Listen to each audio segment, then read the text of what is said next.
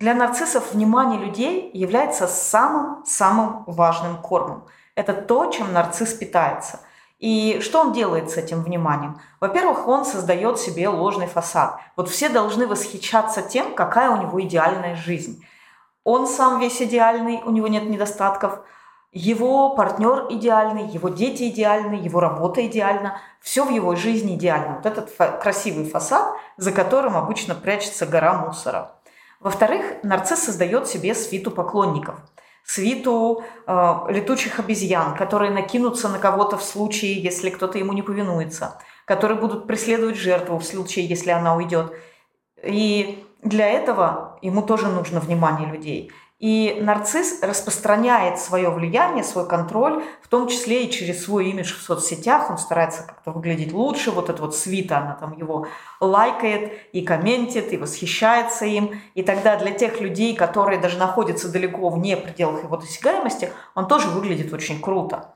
И все это делается для того, чтобы контролировать людей. Контроль – это самое главное для нарцисса.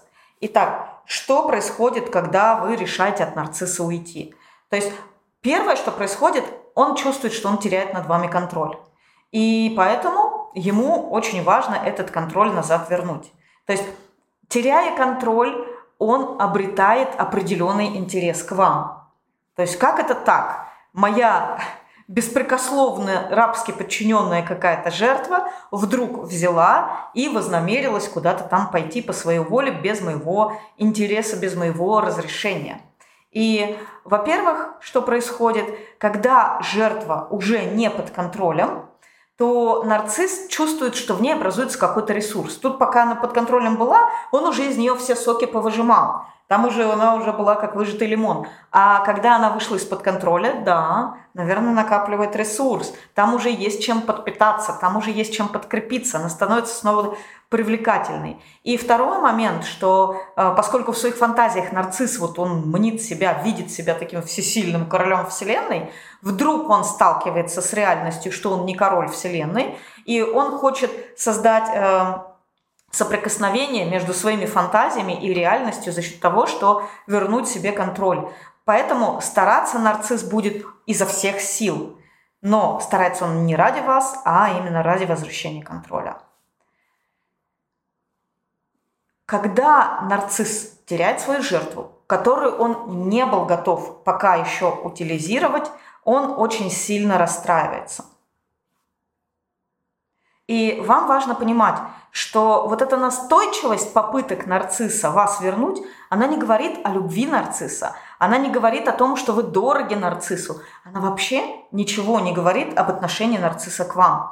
Это не про вас, это про контроль, это про него, любимого, про то, как он себя чувствует, про то, чтобы ему не было плохо, про то, чтобы ему не было некомфорта от осознания своего бессилия. И поэтому, когда вы покупаетесь на его манипуляции, о которых я расскажу сейчас через минуту, то вы пойдете снова по тому же самому циклу абьюза. Идеализация, обесценивание, утилизация. Но этот цикл пройдет у вас гораздо быстрее. И особенно стадия идеализации, она закончится очень быстро.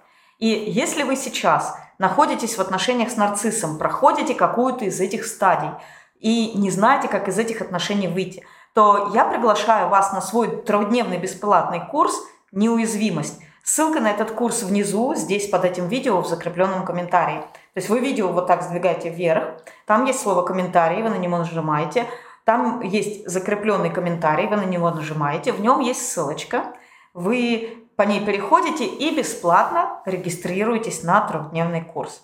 Итак, что происходит, когда нарцисс понимает, что вы серьезно вознамерились к ним, от него уйти? Первое, с чем вы столкнетесь, это попытки вас задержать, попытки изменить ваше мнение. Вот эта техника называется хуверинг.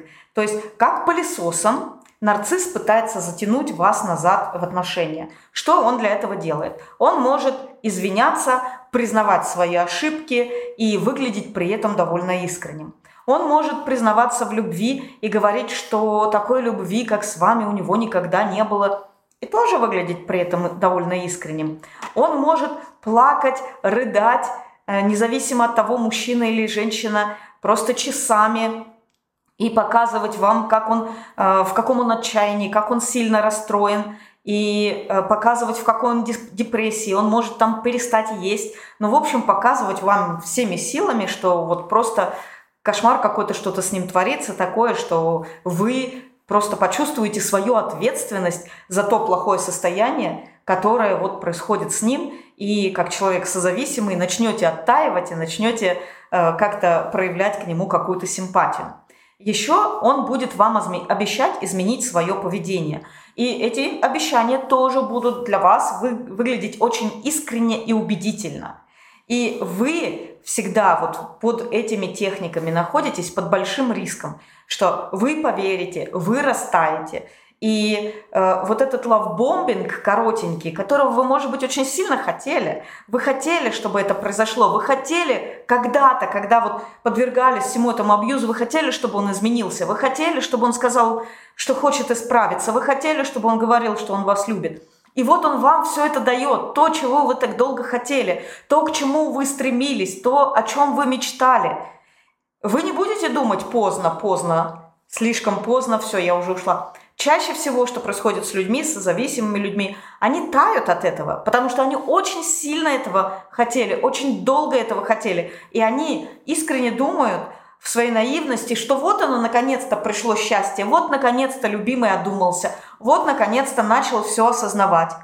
Несмотря на то, что уж сколько раз твердили миру, и про этот хуверинг э, люди уже наверняка наслышаны, но тем не менее ломаются и доверяют нарциссу снова и снова. Напишите в комментариях, сколько у вас было таких ситуаций, сколько камбэков от нарцисса вы пережили, сколько раз вы ломались и верили, что вот теперь-то наконец, вот в этот-то раз наконец он уж точно исправится.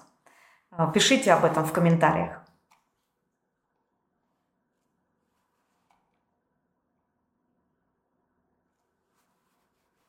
То есть я хочу заострить ваше внимание, что прежнее нарци... отношение нарцисса вернется, в любом случае вернется, сто процентов. То есть вы пойдете обязательно по этому циклу идеализация, обесценивание, утилизация, но он будет проходить гораздо быстрее. И когда вы поняли, что надо уходить от нарцисса, что вам нужно сделать для того, чтобы не попасться вот на эти его манипуляции – обещание измениться, извинения, слезы, признание в любви и прочее такое, э, перед которыми вы можете проявить слабину. Первое, когда вы поняли, что надо уйти, вам очень важно не обсуждать это с нарциссом. Вот созависимые люди очень наивные. Они идут к нарциссу с этой идеей, о, я поняла, что ты нарцисс, и идут с ним это обсуждать. Там на, на этих обсуждениях нарцисс доказывает созависимому, что он не нарцисс, а созависимый сам нарцисс. И вообще на нем вся вина лежит. И созависимый потом идет и пишет в комментариях, вот я думаю, что я сам нарцисс. И э, также, когда созависимый решает уйти, вместо того, чтобы притворить свое решение в жизнь, он идет и докладывает об этом нарциссу, вот как своему начальнику. Я, значит, вот тут вот все взвесила, подумала и решила уходить. Естественно, что нарцисс предпримет все шаги, все манипуляции вывалит для того, чтобы остановить. Поэтому вам очень важно понимать, что это с нарциссом обсуждать не надо. Иначе вы окажетесь в ловушке, вы окажетесь под воздействием его манипуляций.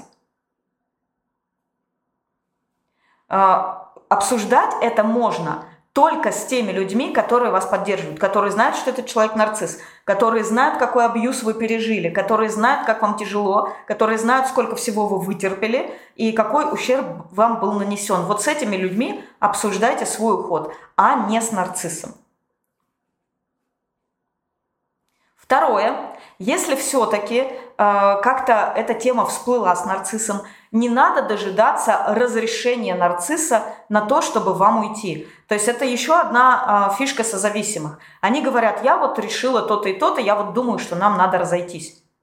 И они ждут, реально ждут, когда нарцисс согласится с этим решением. Вот если нарцисс не соглашается, они там будут спорить до посинения и говорят, ну как я уйду, вот он не соглашается, он ну, со мной не согласен. Нарцисс никогда не согласится. Нарцисс соглашается только с тем, что он решил сам. Он не согласится с тем, что решили вы. То, что решили вы, ему совершенно не нужно. Ему нужно, чтобы все было под его контролем. Поэтому не надо э, вести беседы с нарциссом, чтобы он согласился, что вам действительно нужно расстаться.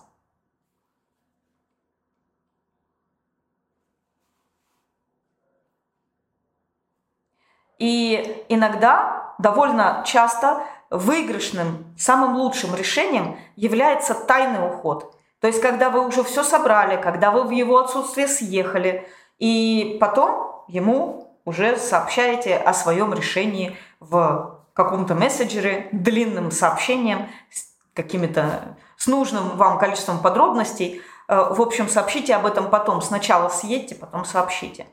И если уж так получилось, что нарцисс все-таки знает о вашем намерении уйти, и он уже начал обрушивать на вас свои манипуляции, то, во-первых, э, постарайтесь максимально изолироваться. То есть э, помните и повторяйте постоянно себе на каждую его слезинку, на каждое его извинение, на каждое его обещание, на каждое его признание в любви. Это манипуляция. Это манипуляция. Вот он весь такой, ой, прости, прости, ой, люблю, люблю. И вы повторяете себе в уме, это манипуляция, это манипуляция, это манипуляция. То есть не вслушивайтесь в эти слова, не пытайтесь их как-то проводить через свое сознание. Просто э, держите свою мысль, которая является единственной правдой этой ситуации у себя в голове. Это манипуляция. Сфокусируйтесь на ней, повторяйте ее как мантру. И держите себя полностью эмоционально закрытым. Потому что помните, особенно если вы созависимый человек, стоит вам только капельку вот тут приоткрыться эмоционально. Нарцисс сразу же проскользнет в эту щель. Он сразу же схватится за вас мертвой хваткой, и вы уже не выберетесь. И следующий цикл абьюза будет хуже и больнее предыдущего. Ничего вас в этих отношениях не ждет,